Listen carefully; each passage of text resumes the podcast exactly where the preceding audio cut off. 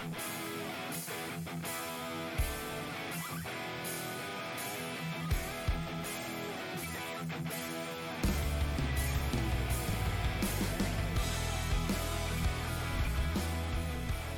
und herzlich willkommen zum neuen Just Bring It Podcast. Wir sind weiter im Wrestling-Geschäft unterwegs und heute wollen wir mal wieder über ein etwas offeneres Thema sprechen, nicht über irgendeine Show, sondern möchten heute darüber sprechen, wie sich Wrestling denn neu erfinden kann, wie es das bereits in der Geschichte gemacht hat und was wir da in Zukunft erwarten. Da äh, wir jetzt so direkt, also der nette Daniel, der wieder dabei ist und ich, hallo Daniel erstmal. Hallo zusammen. Davon nicht so viel Ahnung haben, haben wir uns dazu einen ja, die man dazu geholt, der sich da schon fast als Fachmann bezeichnen kann, weil sich damit mehr auseinandergesetzt hat. Und zwar haben wir den Marcel dabei als Gast. Hallo, Servus. Ich ja, bin der Marcel. Schön, dass du da bist. Wir wollen gleich auch ja, auf dich. Ja, mal wieder gerne. Aber wir müssen ja auch mal Leute dabei haben, die Ahnung von was haben und nicht nur wir beide. Genau. Das ist dann immer ein ganz guter Wechsel. Marcel, wo wir gerade von dir reden, erzähl uns doch mal ein bisschen, wie bist du denn überhaupt zum Wrestling gekommen? Was hat dich zum Wrestling gebracht?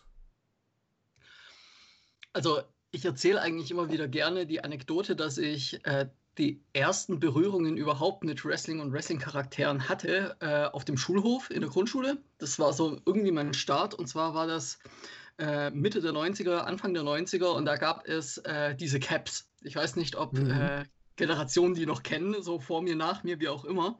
Aber das waren diese eigentlich eine unglaubliche Geldmache, weil eigentlich waren es nur Pappscheiben bedruckte und man hatte dann noch so eine Plastikscheibe und mit der Plastikscheibe hat man da draufgeschlagen und wenn sie sich umgedreht haben, habe ich diese Caps gewonnen, die da auf mhm. diesem Stapel waren. So, ja. Das war irgendwie der Hit in, äh, Anfang der 90er auf dem Schulhof in der Grundschule. Äh, und da, die gab es natürlich von allem Möglichen, vom lustigen Taschenbuch, von äh, Street Fighter, von, ähm, von äh, Nintendo-Spielen, äh, wie auch immer.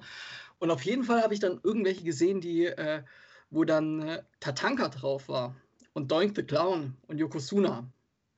Und dann habe ich einen Klassenkamerad gefragt, was das ist. Und der hat mir gesagt, das ist Wrestling, das kannst du dann immer auf, ich glaube, RTL 2 war es damals, gucken. Und das habe ich dann einmal gemacht. Und mir war sofort klar, was das ist. Und ich fand es umso geiler. So. Also äh, ich, ich, ich, mir hat niemand vormachen können, dass das irgendwie hier äh, äh, ein echter äh, Kampf, Wettkampf ist, so an mhm. dieser Stelle, sondern äh, ich habe Wrestling als Wrestling erkannt und habe mich dann eigentlich auch gleich verliebt. Ähm, war dann auch super bei meiner Oma, die, äh, die ich sehr gemocht habe. die hat auch gerne den Samstagnachmittag mit mir verbracht, Wrestling zu gucken. So. schön. ich glaube, die war früher auch irgendwie bei Catch-Turnieren selber dann im Publikum und äh, das habe ich aber alles erst Jahre später irgendwie rekonstruieren können, so dass die eigentlich das Ganze auch ziemlich cool fand und nicht nur mich hat gucken lassen, weil sie auf mich babysitten musste. So. Sehr ähm, spannend. Ja, und keine Ahnung, äh, wie hat sich das Ganze entwickelt? Eigentlich seit dem Zeitpunkt habe ich immer mal mehr, mal weniger geguckt. Also ich glaube, während der Schulzeit so ein bisschen weniger, aber Attitude Era komplett verfolgt. Ruthless Aggression war ich dann irgendwie wieder ein bisschen draußen. Äh, aber hab's dann, äh, dann danach komplett wieder weiterverfolgt und äh, war begeistert bei TNA dabei, habe dann irgendwann in Oberhausen gesehen, ach, da gibt es ja was, wo man auch hingehen kann. So. War dann beim ersten, äh, bei meinem ersten Karat dabei und habe dann auch äh, Brian Danielson irgendwie getroffen, ohne zu wissen, wer das überhaupt ist. So. Und äh, ja, und seitdem eigentlich immer mehr damit befasst. So. Ja, spannend, genau. wie der Weg so ist. Jetzt hast du schon gesagt, du warst doch in Oberhausen dabei. Wir haben uns, glaube ich, auch schon mal, ich glaube, Daniel hat dich schon mal mitgebracht. Wir haben uns, glaube ich, auch mal kurz unterhalten, wenn ich mich nicht genau, irre. richtig.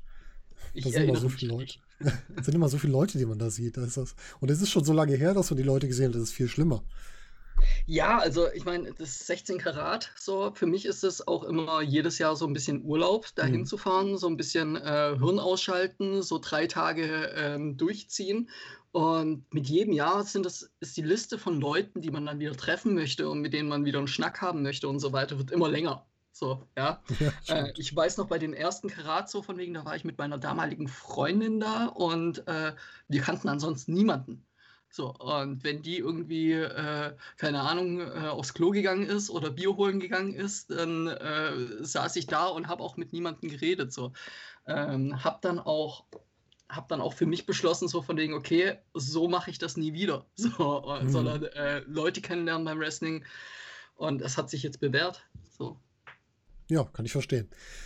So, jetzt hast du ganz viel erzählt, was du so geschaut hast. Was schaust du denn aktuell noch so an Wrestling? Oh, ähm, Lockdown-technisch äh, muss ich sagen, dass mein Interesse selber an äh, aktuellem Wrestling sehr zurückgegangen ist. Was ich in den letzten Wochen am meisten geguckt habe, war tatsächlich AEW Dark. So, mhm. nicht mal die Hauptshow, sondern Dark. Ähm, weil ich für mich gemerkt habe, dass mich die, ähm, die Karrieren und die Wege der, ähm, der weiblichen Wrestlerinnen gerade eben mehr interessieren, so was die gerade eben so machen, als es bei den mhm. Männern ist. So, ähm, ich meine, ich habe es neulich in einem Tweet rausgehauen.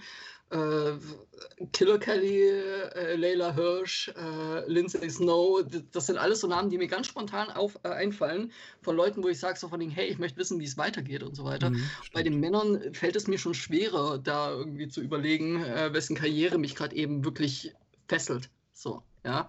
Ähm, ich muss auch sagen, äh, gerade was, was Lockdown-Atmosphäre angeht, ich fühle mich nicht wohl, wenn ich irgendwie große Publikumsmassen sehe, auch mhm. in den USA irgendwie. Ähm, und gleichzeitig fehlt mir aber dann auch was, wenn ich es gucke. So, also gerade das Publikum so als äh, als äh, Emotionsträger fehlt einfach. So. Deswegen gucke ich gerade eben sehr viel altes Zeug auch. Äh, momentan gucke ich wieder Lucha Underground durch. Momentan gucke ich wieder äh, Chikara alte äh, Staffeln, kann man ja bei Chikara wirklich sagen.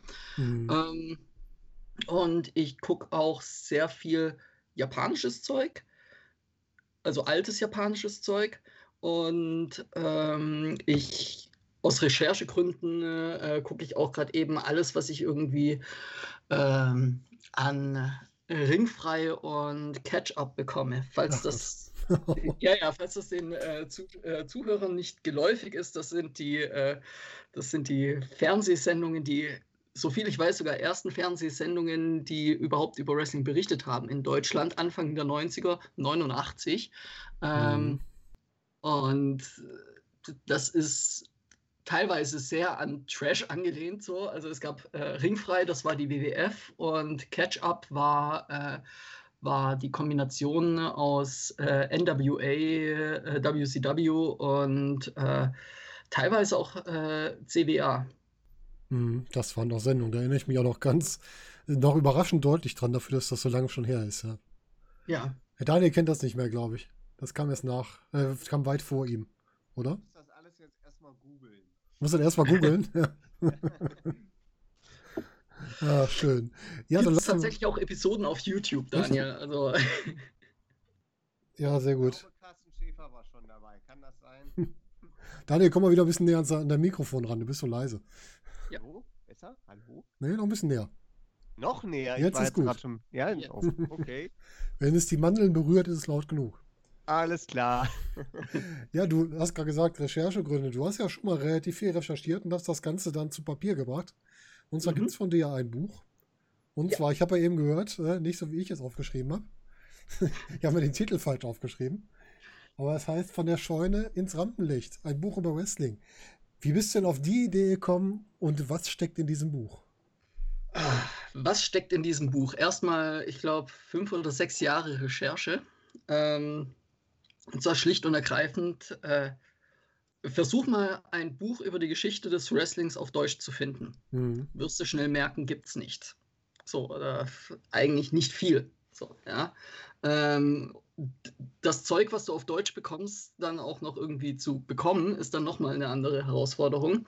Und ich habe selber an einer äh, Filmhochschule studiert, an der Filmakademie Baden-Württemberg hier in Ludwigsburg mhm. und äh, habe mich dementsprechend auch immer mit Medien und Medienphänomenen und ähm, wohin die Reise geht und woher, woher welche künstlerischen Ideen kommen, immer auseinandergesetzt. Und äh, beim Wrestling ist das halt eine berechtigte Frage, würde ich einfach mal sagen. Also, also wann kamen die Leute darauf, äh, sich abzusprechen, dass sie so tun so glaubhaft wie möglich versuchen, sich zu prügeln, äh, ohne sich zu sehr zu verletzen und damit Geld zu machen. So. Ich meine, das ist ein abstraktes Phänomen und es das gibt's, also Wrestling gibt es, ja, okay. Äh, aber wir hören das jetzt nicht irgendwie groß von American Football, dass die das irgendwie versucht haben. Oder äh, man kennt es auch nicht aus dem Tennis. Oder äh, gut, es gibt die Harlem Globetrotters, aber die haben noch einen anderen Hintergrund. Aber also es, dieses Phänomen, äh, einen Sport zu simulieren, um eine Geschichte zu erzählen. Das ist nochmal was komplett anderes. So, ja, also das ist ein einzigartiges Merkmal von Wrestling. Ähm, und das ist auch eigentlich die Krux, woran sehr, sehr viele, die mit Wrestling nichts anfangen können, einfach scheitern, weil sie das nicht nachvollziehen können. So, und ich habe mir die Frage gestellt, so von wegen, okay, woher kommt das Ganze? So, wann haben die angefangen? Von irgendwie dem ältesten äh, Sport der Menschheit äh, dahingehend äh, sich weiterzuentwickeln und zu sagen, so von wegen, okay, wir präsentieren das jetzt. Und äh, im Endeffekt ist dieses Buch die Zusammenfassung meiner Recherche gewesen. Ich habe gedacht, äh, okay, äh, ich bin selber eh Autor, ich äh, schreibe auch noch Romane und äh, schreibe Stories für Games und für Comics und so, das Ganze auch beruflich. Ähm, und ich habe gedacht, okay, ich kann eh besser lernen, wenn ich das Ganze auch niederschreibe. Und habe dann angefangen, mir eine eigene Bibliothek zusammenzusetzen und inzwischen, ja, sind das einige Bücher, die bei mir hier rumstehen, einige äh, Ordner voll mit PDFs und äh, eingescannten Programmheften und was auch immer, äh, Zeitungsartikeln aus dem 19. Jahrhundert. Äh, ich sammle eigentlich alles in der Richtung, was ich unter die Finger kriegen kann. Und ja, im Endeffekt daraus ist dann äh, von der Scheune ins Rampenlicht äh, entstanden. Das ist ein Buch, das äh, beschäftigt sich mit den Ursprüngen im 19. Jahrhundert des ganzen äh, des Wrestlings. Ähm, in der USA sehr viel geht es darum, äh, wie das Catch-as-Catch-Can-Wrestling, das äh, als legitimer Kampf Kampfsport in, der, äh, in England entstanden ist, wie das in die USA rübergeschwappt ist, wie das Ganze so ein bisschen so eine Frontier-Stimmung entwickelt hat in, äh, in der USA. Schließlich konnte man, wenn man kämpfen konnte, äh, überall Geld verdienen, eigentlich als Wrestler. Und wie das Ganze sich dann äh, irgendwie auf den Jahrmärkten festgesetzt hat und wie sich das Ganze dann in dem Wrestling, so wie wir es heute kennen, äh, manifestiert hat. So, das so als Grobübersicht. Das ist ein, auf jeden Fall ein gutes Buch, 222 Seiten äh, und ich habe gehört, Weihnachten ist auch bald. Wir verlinken genau. das Buch auch in der Beschreibung. Ich habe es gerade auch vor mir liegen, hier in meiner Hand, das Buch. Also ich darf mich schon als Ja, sehr schön, danke. Und äh, ich habe es natürlich gelesen, es hat furchtbar viel Spaß Stimmt, du hast eine Ausgabe, nicht wahr? Genau, ich habe eine Ausgabe hier, direkt vor mir.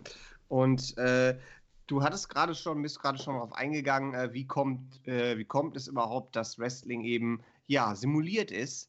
Und äh, wir reden ja heute über das Thema, wie kann sich Wrestling neu erfinden. Und diese Simulierung war einer der Schritte der Neuerfindung des Wrestlings. Ähm, davor würde ich nur noch mal ansiedeln, eben, dass man erkannt hat, dass man Leute entsprechend vermarkten kann von den äh, damals noch Box-Promotern. Äh, mit George Harkenschmidt und Frank Gottsch so als erste so Stars. Korrigiere mich, wenn ich falsch liege. Ähm, ja, und dann kam auch schon, das war 1922, das Goldust-Trio eben ins Gespräch. Und äh, da hast du bestimmt die entsprechenden Informationen für unsere Zuhö Zuhörer. Wer war überhaupt das Goldust-Trio und was haben die angerichtet? Ja, das Goldust Trio ähm, das waren, das war eigentlich so die perfekte Situation, wenn äh, The Perfect Storm zusammenkommt. Also wenn wirklich alle Elemente zusammenkommen. Ähm, das Goldust Trio bestand aus ähm, Ed Lewis, Ed Strangler Lewis, also äh, damals einer der, der ganz, ganz großen, äh, der ein wirklich legitimer Shooter, der ähm, in jedem Wettkampf einfach auch durchsetzen konnte, selbst wenn der Gegner nicht mitspielen wollte, dass er Champion bleibt.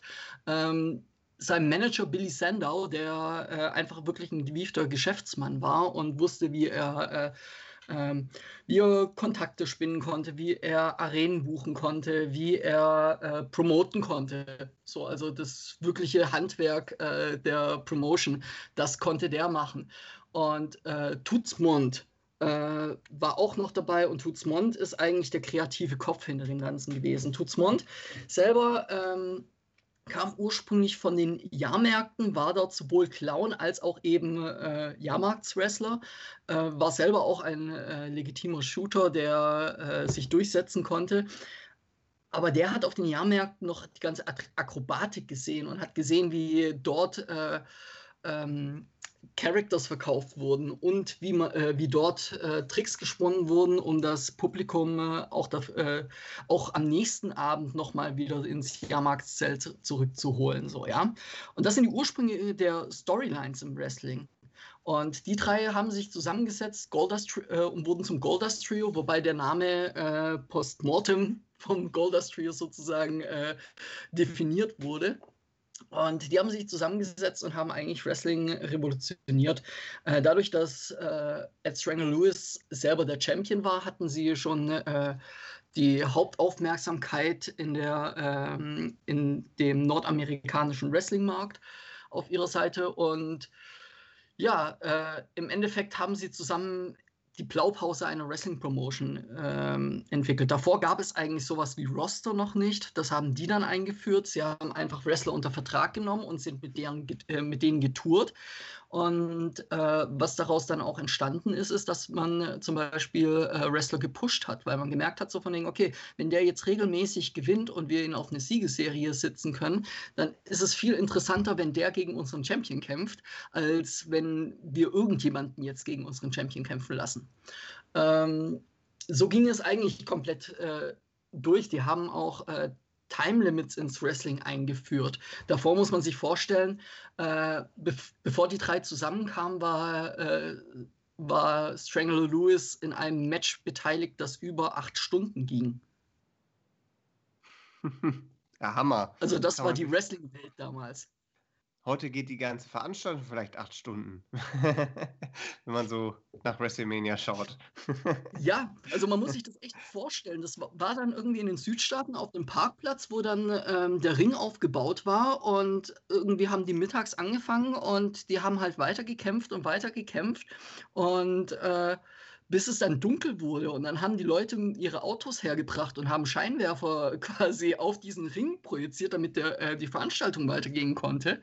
Ähm, und die haben das damals hauptsächlich deswegen gemacht, weil, äh, weil Wrestler haben hauptsächlich Geld dadurch verdient, dass sie äh, bei den Wetten te äh, teilgenommen haben. Also dass jemand für sie auf den Ausgang des Matches gesetzt hat. Und umso länger ein Match geht, umso mehr Gelegenheit haben Leute, Geld zu setzen. Und deswegen haben die einfach acht Stunden sich abgesprochen, dass sie irgendwie das, die Kuh so lange melken wie möglich. Das ist natürlich für den Zuschauer als, als, als Mehrwert irgendwann ist das Thema natürlich dann auch mal durch. Also das ist natürlich dann verständlich, dass man da. Total, da wollte niemand mehr sucht. dabei sein. So. Und ich meine, wir beschweren uns jetzt heute schon. Hallo? Ist. Ah, da bist du wieder, ja. War ich kurz weg? Oder? Ja, ja. oh. Oh, das tut mir leid. Ähm, aber wo war ich? Ja, Ironman-Matches. Wir beschweren uns schon darüber, dass das so lange dauert. Äh, die haben halt wirklich Kämpfe gemacht. Also ein Kämp Kampf, der sechs Stunden dauerte, war nicht unbedingt eine Seltenheit. Das ist äh, aus heutiger Sicht gar nicht mehr vorstellbar. Ja, aber das war dann eben der Grund für die, für die erste große Wende im Wrestling, sage ich jetzt mal. Und dann, äh, ja, das nächste, was so aufgetreten ist, war dann ja der Zerfall der Territorien, der nicht ganz ungeplant war, der kam ja nicht zufällig. Und eben dann äh, die Erhebung vom Wrestling zum popkulturellen Event mit WrestleMania. Quasi aus einer Hand, aus einer Hand aus, äh, ja, aus äh, New York und Umgebung kam das, nämlich von Mac Vince McMahon, den wir alle kennen. Äh, aber ja, warum äh, war das, warum kam es so, warum ist, sind die Territorien zerfallen? Wie, äh, wie hast du da, wie, was kannst du uns dazu erzählen? Äh, ja, und warum war es quasi aus Sicht von Vince McMahon notwendig, Wrestling in diese Richtung nochmal zu vermarkten?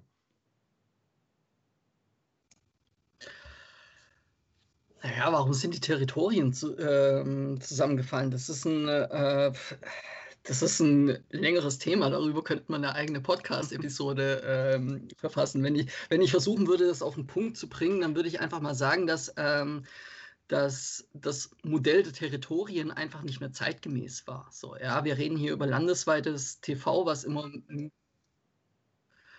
äh, landesweites TV, was immer äh, wichtiger wurde, so und äh, was auch überall erhältlich war. Davor waren die Territorien so strukturiert, auch was äh, TV-Rechte angeht, dass ich durchaus in Florida sitzen konnte und nicht wissen musste, ähm, nicht erfahren konnte, was in New York passiert. So, ja.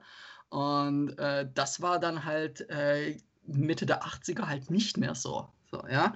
Und dann gehört, gehört dann natürlich auch eine große Dosis Vince McMahon dazu, der, ähm, der zielstrebig einfach äh, Territorien platt gemacht hat, aufgekauft hat, ähm, Talente aufgekauft hat und ja, so ein bisschen äh, wie als ob er Tradingkarten sammeln würde, sich das Beste rausgepickt hat. Und so ist eigentlich auch äh, das Roster entstanden, dass man dann, ähm, was, was dann zu WrestleMania geführt hat. So. Und ja, das hat natürlich. Wobei man da auch natürlich. Äh, wobei man dazu, dazu auch natürlich noch sagen muss, dass ähm, das wird immer gerne ähm, so getan, als ob die äh, WCW da oder Jim Crockett äh, da so ganz unschuldig wäre. Die haben da natürlich genauso mitgemacht. Also die haben das auf ihrer Seite dann auch gemacht, als sie gemerkt haben, dass äh, Vince damit sehr viel Erfolg hat. So, äh, die haben auch kleine Territorien geschlossen und haben versucht, das äh, äh, so aufzubauschen. Der Unterschied war bloß, dass Vince damit deutlich mehr Erfolg hatte. Ja, da gab es dann eben diese, diese Hexenjagd auch, äh, wo wir dann auch äh, Survivor Series dann gekriegt haben äh, und so weiter. Äh, mhm. wie du es schon sagtest, da kann man einen ganzen Podcast von machen. Deshalb ähm, ja, die Survivor Series war eben die Antwort auf die erste große Show Starcade der WCW. Und äh, ja, da gab es dann eben diesen War, diesen Wrestling War, den wir alle kennen, äh, zwischen WCW und WWF. Und äh, das hat auch viel dem Business dazu beigetragen, dass es eben wieder belebt wurde durch diese ganze Rivalität der beiden Ligen und den kleinen Stinker, der noch dazwischendurch immer nachgetreten hat, ECW, der natürlich auch nicht unerwähnt bleiben darf. ähm, aber irgendwann kam es dann eben dazu, dass. Nö, äh, die... ja. Sorry, ähm, ähm, ich wollte bloß sagen, so von wegen, ich finde, ECW hat nicht nur nachgetreten, sondern ich finde, ähm, an der Stelle, wenn man sich das Produkt anguckt, das WCW und WWF Anfang der 90er irgendwie hier präsentiert haben und versucht haben, bei einem Publikum zu landen, ne, äh, da hat es den Impuls von äh, ECW auch gebraucht, einfach innovativ oder anders zu sein soll. Die haben eine neue Strömung reingebracht. Und wenn man sich anschaut, was, was daraufhin, nachdem ECW das ein, zwei Jahre Jahre gemacht hat, ähm, sowohl bei der WWF als auch bei äh, WCW äh, plötzlich als Produkt passiert ist und womit sie auch Erfolg hatten, so ja, dann muss man auch sagen, dass da ähm, dass da diese kleine Philly-Promotion da doch einiges verursacht hat an Wandel. Das stimmt auf jeden Fall. Also die, äh, Paul Heyman und die anderen äh, schlauen Köpfe im Ring und außerhalb des Rings bei ECW haben auf jeden Fall auch das Wrestling mit revolutioniert und weiterentwickelt. Dann aber am Ende hat es nicht gereicht und beide Ligen wurden auch, äh, sind auch zusammengefallen und äh, quasi sind in die WWF übergegangen und die dann auch zur WWE wurde. Ja, und dann musste man sich wieder neu finden, weil dann gab es nur noch die eine große Promotion in Town und da hat man eben dann gesagt, man macht sich jetzt seinen eigenen Wrestling War mit Raw und SmackDown und setzt die gegeneinander an. Äh, hat jetzt nicht so ganz funktioniert. Die Quoten sind runtergegangen, die Fans haben sich abgewandt. Also Wrestling war da schon wieder, äh, ja, man, man, hat gemerkt, dass die Fans nach der Attitude Era einfach wie so ja immer wieder weiter, es hat immer wieder weiter abgeebbt. Es gab immer weniger Leute, die Wrestling verfolgt haben. Wie hast du das damals beobachtet? Ja, ich habe das ja eingangs auch gesagt. Ähm, so die Attitude Era habe ich noch mitgemacht und bin dann auch deutlich wieder, ähm, habe dann eigentlich mein Interesse daran verloren gehabt, habe mich ein bisschen mehr mit UFC auseinandergesetzt ähm, und bin dann erst wieder durch Impact wieder dazugekommen. So. Also diese komplette Ruthless Aggression Ära habe ich halt, äh, hat mich nicht mehr interessiert. So, weil ähm, weil viele der Characters, die ich lieben gelernt habe, einfach nicht mehr da waren und ich nicht das Gefühl hatte, als ob da irgendwie so ein Next Big Thing, pun intended, irgendwie nachrutschen würde. So, ja. Äh, es dann zwar, aber ich habe äh, ich hab Brock Lesnar in seiner ersten Inkarnation nicht miterlebt. So.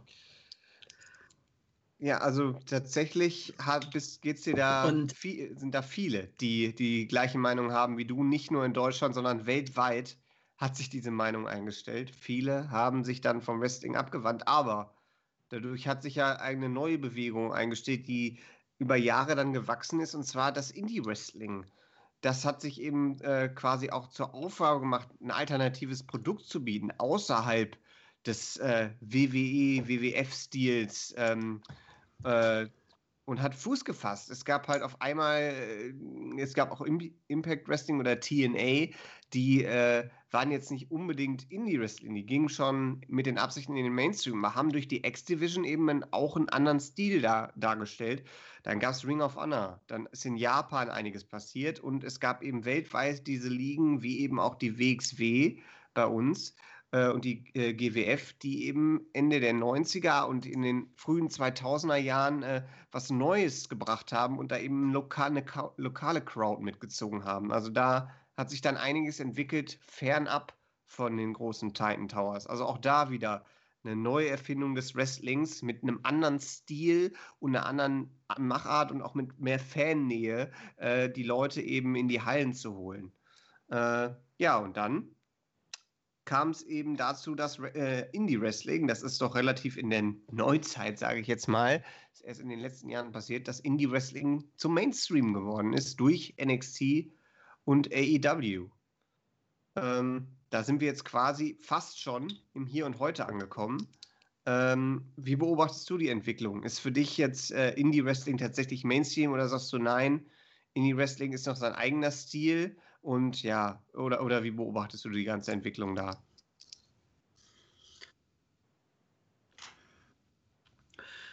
Ja, das, das, ist, das ist auf jeden Fall eine spannende Entwicklung, die da ist. Ähm, ich sag einfach mal, die, die Verbreitung des Indie-Wrestlings profitiert eigentlich auch ganz hart von, äh, von technischer Innovation, die dahinter steckt. So, ja? Wir haben es ja, ähm, wie ich vorher gesagt habe, äh, die Territorien, äh, sie sind zusammengebrochen, unter anderem, weil einfach äh, technologisch es nicht mehr äh, zeitgemäß war, dass man äh, gesagt hat, okay, ich gucke nur das, was hier in meinem Bundesstaat passiert, weil das ist das Einzige, was ich bekommen kann.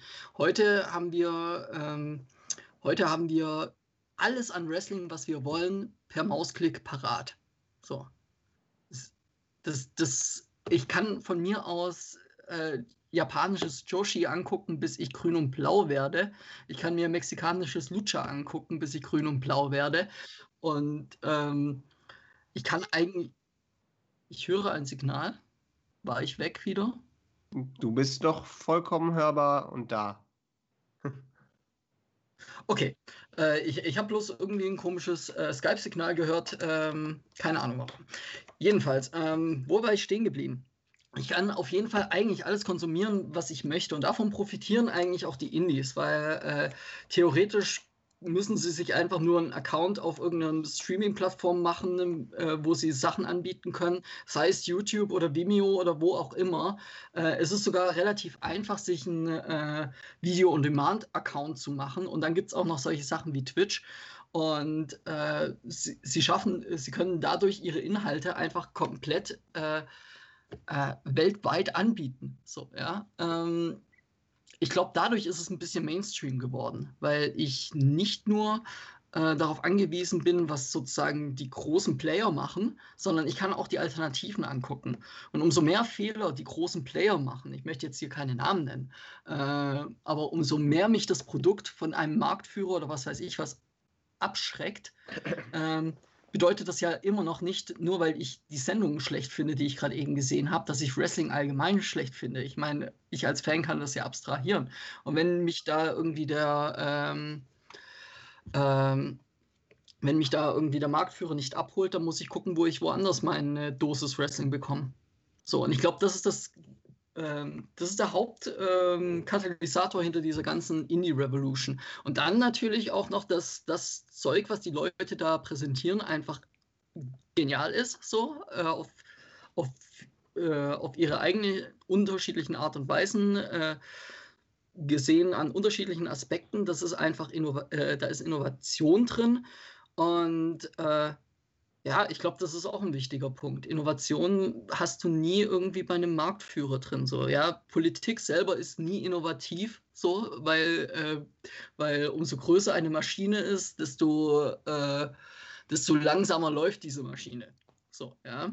Während, äh, keine Ahnung, guckt man irgendwie in Kleinparteien rein, da entstehen plötzlich große äh, innovative Ideen und ähnlich ist es, glaube ich, auch bei äh, ist es auch im Games-Bereich, wenn man sich irgendwie anguckt, was für Game-Mechaniken oder Spielprinzipien Indie-Studios machen, die halt tatsächlich auch nur aus drei, vier Leuten bestehen.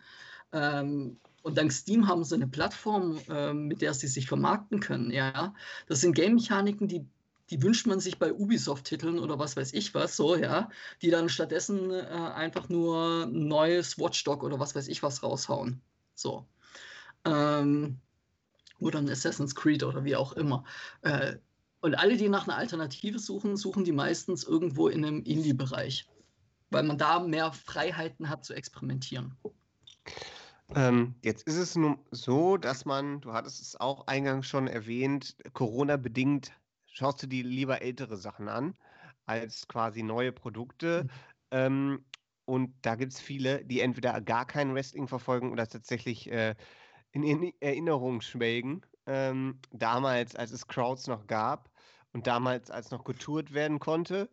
Ähm, ja, und jetzt sind wir eben in, in, in einer aktuellen Zeit, wo durch Corona Fans nicht da sind. Du hast halt diese LED-Boards bei der einen oder anderen Promotion ähm, du hast, du hast äh, eben nicht mehr auch für die Wrestler die Möglichkeit, mit den Fans in, in persönliche Verbindungen zu treten, sei es bei Indie-Events, wie, wie wir es von der WXW kennen, wo man äh, die Leute mit den Leuten auch mal einen Wortwechsel haben kann oder ein Safety oder was auch immer, ein Autogramm sich holen kann. Äh, kann es jetzt so nicht geben, ist im Moment nicht machbar.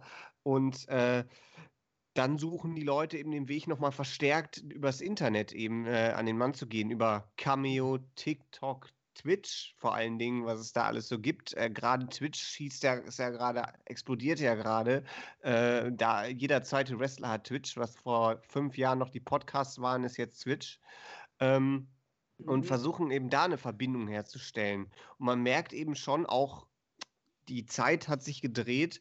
Äh, heutzutage kannst du auch, wenn du keinen, keinen anderen Bezug hast, also zum Beispiel, wenn du jetzt nicht äh, noch äh, im Hintergrund eine starke Liga stehen hast oder so, kannst du im, durch das, mit der Hilfe des Internets zu, deinen Namen zu einer Marke machen.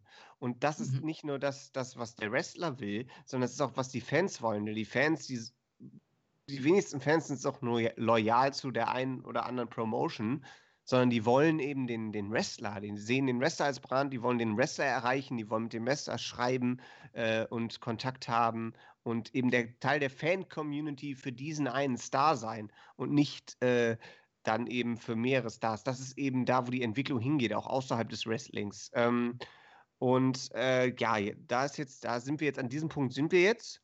Und da ist nämlich, das ist einer dieser Aspekte, die wir uns stellen müssen, eben mit dem Blick auf die Zukunft. Äh, wie geht es weiter mit Wrestling? Kann die aktuelle Schiene, wie sie eben noch besteht, kann die noch gefahren werden, sodass man eben sagt, ah, Promotion X kommt in die Stadt oder Promotion X hat den großen Pay-per-View.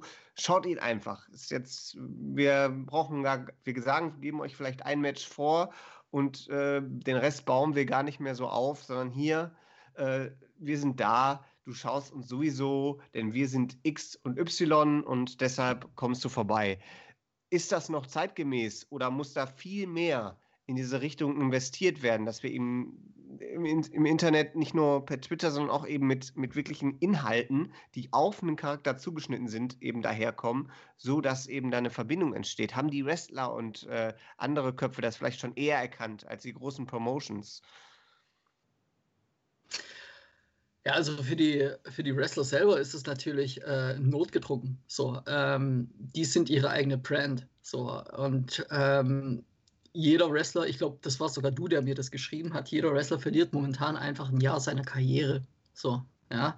Äh, vielleicht machen sie hier mal ein bisschen, da mal ein bisschen irgendwie so, ja, aber im Endeffekt ist das, ähm, ähm, also wir können uns freuen, wenn es nur ein Jahr der Karriere ist, so und nicht zwei oder drei Jahre, so. Ja, ich möchte nicht, äh, ich möchte nichts an die Wand malen, so, äh, aber ähm, trotzdem, da, da fehlt sehr viel einfach weg in der ähm, auch an Gelegenheiten, sich zu präsentieren. So, ja, und da ist dann natürlich, da hat man natürlich auch viel Zeit und da hat man Twitch und da hat man die Möglichkeiten.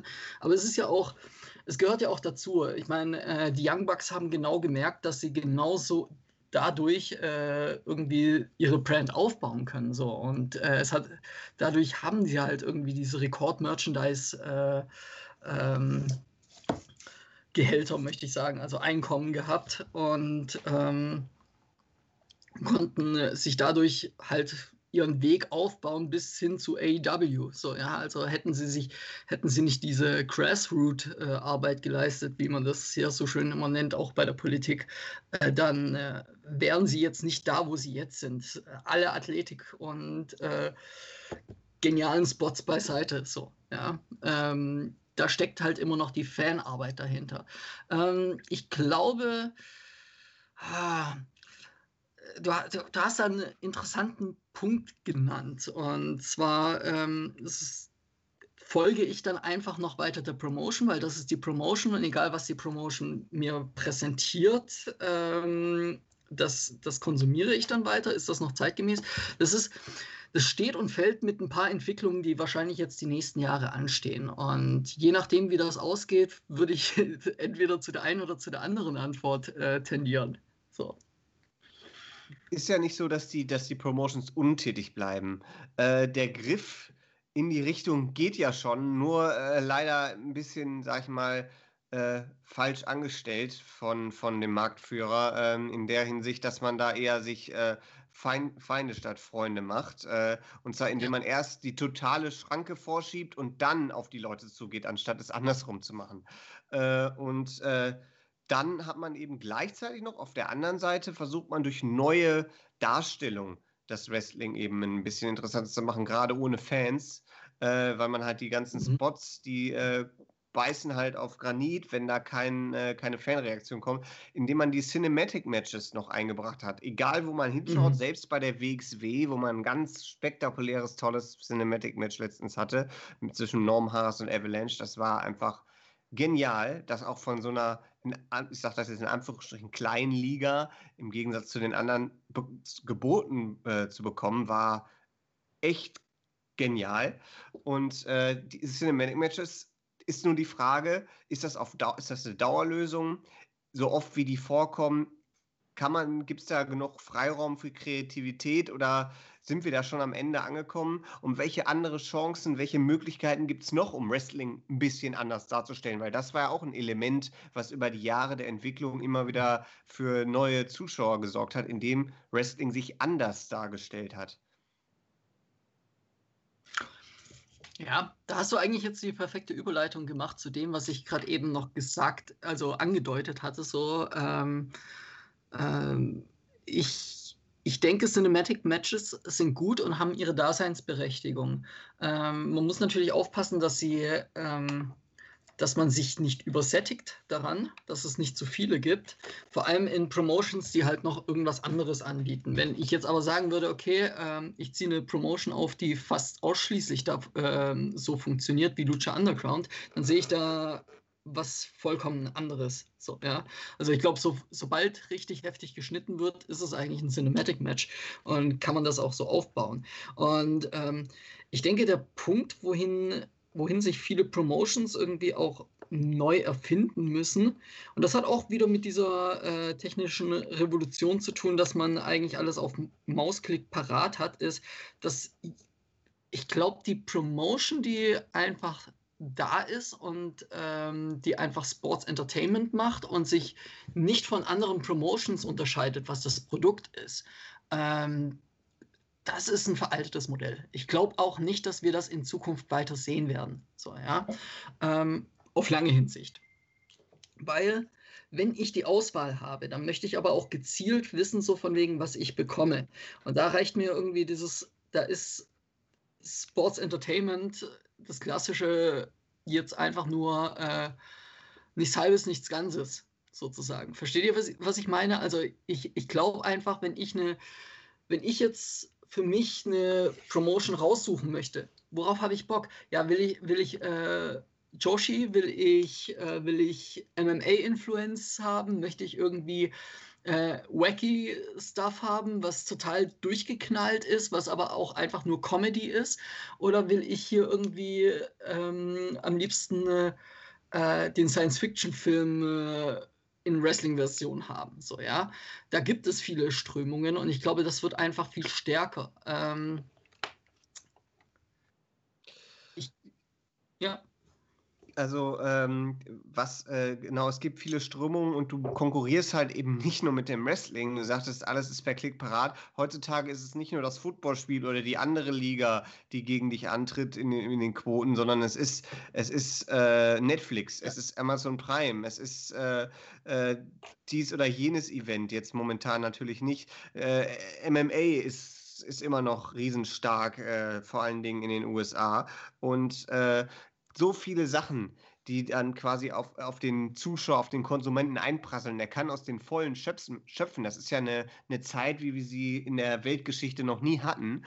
Und äh, dann ist da Sports Entertainment oder, oder auch Wrestling. Und wie passt Wrestling in diese Zeit und wie findet das genug noch Abnehmer, dass es nicht eine Randerscheinung oder eine kleine, kleine äh, Referenz an, an der Fußnote ist? Denn wir haben wir haben die Verbindungen in den großen Mainstream. Wir haben Dwayne Johnson, wir haben ja, wir haben den amerikanischen Präsidenten. Wir haben, äh, wir haben aber auch äh, Leute wie Roman Reigns oder John Cena, die in diese Richtung gehen. Äh, und das heißt, Wrestling findet eine Referenz. Aber wollen wir eine Fußnote sein oder wollen wir mit in dieser Auflistung sein von großen Dingen, aus denen du schöpfen kannst? Wollen wir, äh, wo, wo, so, wo soll es zu Wrestling hingehen? Das ist die Frage.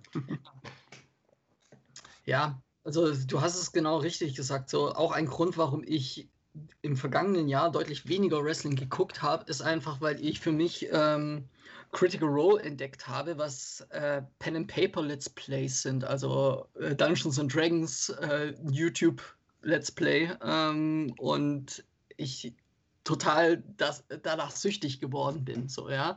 Äh, da dauert eine Stunde, drei, äh, eine Stunde, eine Folge, drei Stunden. Ne? Und ich gucke mir den Scheiß trotzdem an. So, ja. Äh, gut, das sind ja keine Zeiten für Wrestling-Fans, ne?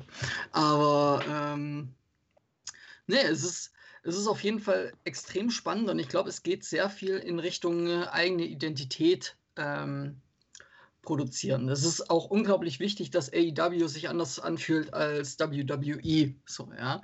Dass Impact sich anders anfühlt. So, ansonsten, ähm, ansonsten sind wir nämlich genau an dem Punkt. Du kannst einem eigentlich einem neuen Zuschauer dieses Modell der verschiedenen Territorien gar nicht wirklich erklären. So, von wegen. Also, wa ja. warum, wa warum ist jetzt nicht der Champion von der Promotion hier? So, Warum unterscheiden sie sich? Warum gibt es da überhaupt Grenzen so? Ich habe gedacht, er ist der World Champion. So. Ja, richtig, genau. Das ist, das ist so eine Frage. Und ich hatte auch letztens noch äh, ein interessantes Gespräch, ähm, wo äh, mit einem Nicht-Fan, der aber gelegentlich Wrestling verfolgt, weil er ist Fitnesstrainer und in, seiner, in, sein, in seinem Umfeld gibt es eben auch viele Wrestler. Und er schaut dann immer mal wieder rein und er sagte auch, er erkennt nicht wirklich den Unterschied zwischen WWE und AEW. Das ist ja. für ihn äh, schwierig zu unterscheiden. Es gibt, es gibt, es gibt natürlich äh, äh, Differenzen, aber im Prinzip von der Produktion, von der Aufmachung her exakt dasselbe. Für ihn als äh, jemanden, der nicht täglich Wrestling verfolgt. Ja, aber das geht ja sogar noch weiter so. Wenn ich äh, irgendwie hier mit, ähm, mit alten Kommilitonen mich treffe, dann wissen die auch nicht den Unterschied zwischen MMA und Wrestling. Richtig, genau. Das so, und äh, das ist natürlich ein großes Problem, weil das ist halt, äh, da sieht man wieder die Wirkung, die man auf dem Mainstream hat. So. Ähm, nichtsdestotrotz würde ich einfach, äh, würde ich behaupten, dass äh, Wrestling momentan oder zumindest in den letzten Jahren eine deutliche Steigerung hatte, was die Aufmerksamkeit angeht. Also ich würde eher behaupten, wir sind in einer Hochphase. Keine Ahnung, wie sich dieses Jahr da auswirkt. Das wird sich noch zeigen, so wenn alle Zahlen mal ausgewertet sind. Aber ähm, nichtsdestotrotz bin ich, äh, bin ich immer noch der Wrestling-Fan in meinem Freundeskreis, so, ja, und äh, in meinem unmittelbaren Freundeskreis gucken die Leute vielleicht mal mit, wenn ich sage, hey, hier ist der Royal Rumble oder hey, hast du Bock mit auf dieses äh, Turnier nach Oberhausen zu kommen und dir für äh, drei Tage lang die volle Dröhnung zu geben, so, ja.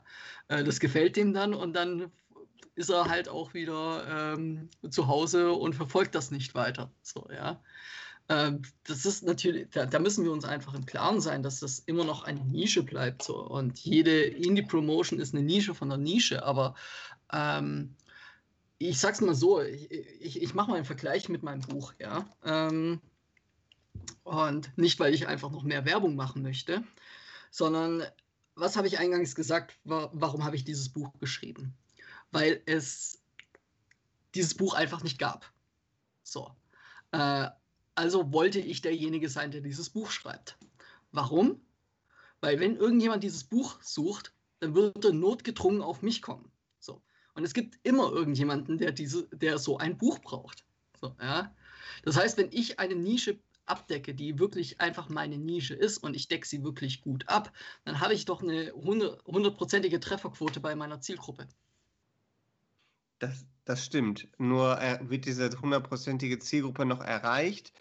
Ist jetzt eine Frage, weil du sagtest zwar, wir sind in einer Hochphase, aber meine Beobachtung ist tatsächlich, dass sowohl im Indie-Bereich als auch im Mainstream-Bereich das Interesse stark nach unten geht. Man hat nur noch als Indikator eigentlich die YouTube-Klickzahlen, die sind aber auch nicht mehr auf dem Niveau, als sie es vor ein, zwei Jahren noch waren. Und äh, wir mhm. kommen, e, wir sind eben schon auf, wir sehen auch natürlich, es ist auch Corona-bedingt, aber auch und noch aus anderen Gründen bedingt. Aber wenn wir jetzt einmal uns den britischen Markt im Vergleich zum letzten Jahr angucken, äh, ist da ja gar nichts los. Also da ist ja nichts mehr, was da sich irgendwie bewegt. Da ist ja, während in Deutschland die GWF und die WXW noch veranstalten, ist in, in England alles platt. Dabei war es der hotteste Markt vor einem Jahr noch. Und jetzt ist da tot. Also komplett, da ist ja nichts mehr. Und äh, das ist, äh, ich weiß nicht, ob wir da noch von der Hochphase sprechen können. Das ist schwierig. Gut, aber das, das hat natürlich auch sehr viel damit zu tun, dass, ähm, dass in meinen Augen äh, NXT UK das Schlimmste war für, die, äh, für den britischen Markt. Also äh, man kann nicht erwarten, dass äh, dass eine Szene noch existiert, in, bei der einfach wirklich alle Stars aufgekauft werden und in äh, Knebelverträge reingepackt werden. Anders kann man das ja eigentlich nicht nennen. So, ja. Ähm, und wir merken es ja sogar in der deutschen Szene, dass äh, viele Wrestler einfach rüberwandern. So. Wir hätten, ich hätte mir einen recht langen ähm, Title Run von Timothy Thatcher gewünscht. Ja. Das, also das war mein Traum. So. Ich, ich, ich, weiß noch, dass ich Tränen im Auge hatte. Das Ding ist auch, der, der erste Sargnagel war NXT UK, das hast du schon richtig gesagt. Der zweite war natürlich auch Speaking Out, was den englischen Markt, wo ja sehr, sehr viele Betroffene, erstmal betroffen und sehr viele Täter auch waren, natürlich auch nochmal zugesetzt hat. Ne? Das kommt ja auch dazu. Ja, vollkommen richtig. Ich meine, ähm, ich spiele auch immer wieder äh, mal mehr, mal weniger mit dem Gedanken, irgendwie zu promoten. Ähm, weil ich finde, das ist eigentlich das Wichtigste, was man tun kann, so mehr, äh, mehr Bühnen zu bieten, Wrestlern. Mhm. Ähm, aber äh, wen willst du da noch aus England holen? So, oder äh, das, genau das, das, das sind ja alle. Du hast ja dann ganz schnell sehr viele verbrannte, äh, also verbrennst dir schnell die Hände irgendwie mhm. an Leuten. Ja, es ist deutlich, deutlich weniger geworden, was man dann auch holen kann, das ist vollkommen recht. Es gibt so ein paar, die noch über sind und halt die anderen sind sehr stark bei der WWE halt eingebunden. Oder halt wirklich mhm. äh, Leute, wo du sagst, hm, die muss ich jetzt nicht unbedingt bei mir haben, weil das kann ein ganz falsches Bild werfen. Und außerdem möchte ich die nach dem, was die angestellt haben, auch nicht mehr beschäftigen. Das kommt ja auch dazu. Ja. Ja, genau, was, und he heutzutage ja. ist das ja deutlich schneller so. Also heutzutage verbreitet sich ja diese Information auch deutlich mhm. mehr so, ja. Äh, äh, ich meine, da haben wir auch hier in äh, Deutschland äh, so verschiedene Wrestler, die den Keiler abgeschossen haben. Schönes Wortspiel. Danke. Muss ich sagen. Sehr schönes Wortspiel, ja.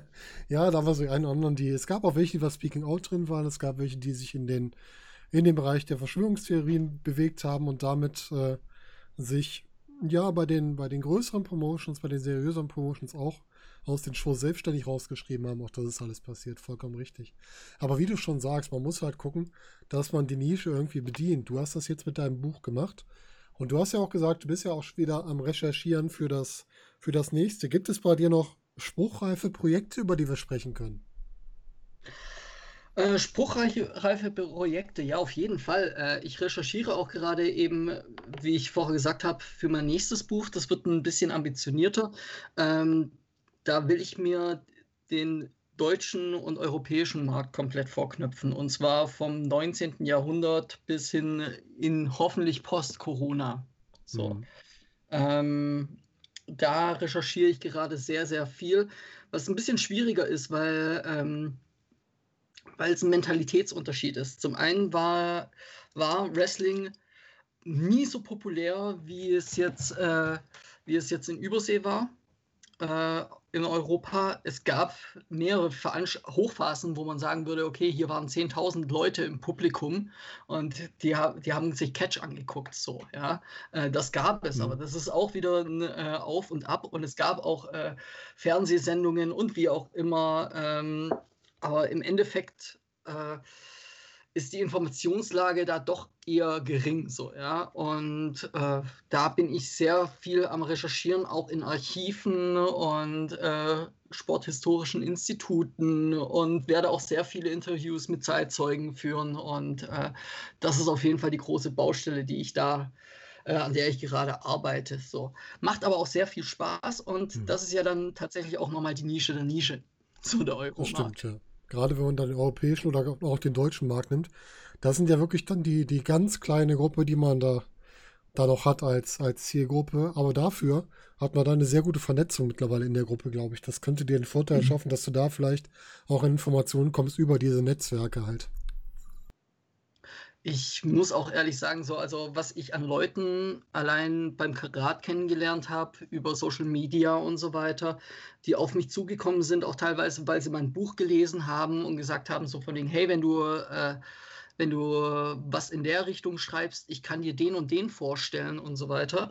Ähm, da bin ich, da bin ich sehr dankbar dafür und äh, merke da jetzt auch so ein bisschen, okay, aber ich muss in die Gänge kommen. Ich hoffe, ich brauche nicht wieder fünf, sechs Jahre zum Recherchieren, sondern äh, das geht hoffentlich vielleicht jetzt, wo ich mich eingegroovt habe, ein bisschen besser.